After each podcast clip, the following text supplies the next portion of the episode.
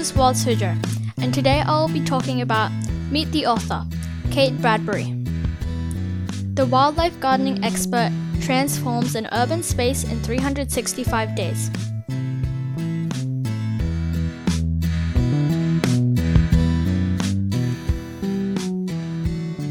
Someone asked her, Why did you write The Bumblebee Flies anyway? I wanted to do some nature writing and tell a story. I had no idea my mom's ill health would play such a dramatic part in the book. I had planned to write all about the wildlife that came into the garden after I'd created it, which I did as well, of course. Another question was, why garden for wildlife? She replied, I've always gardened, and the natural world is just an extension of gardening, for me. My love affair with bumblebees started with a nest made in an old duvet, which I wrote about in the book. Everything else has, and does, come after them.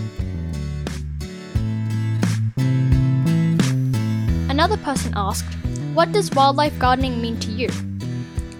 She said, I grew up in the suburbs and have always lived in cities. My gardens have been paved or decked and sliced in two, stripped of life.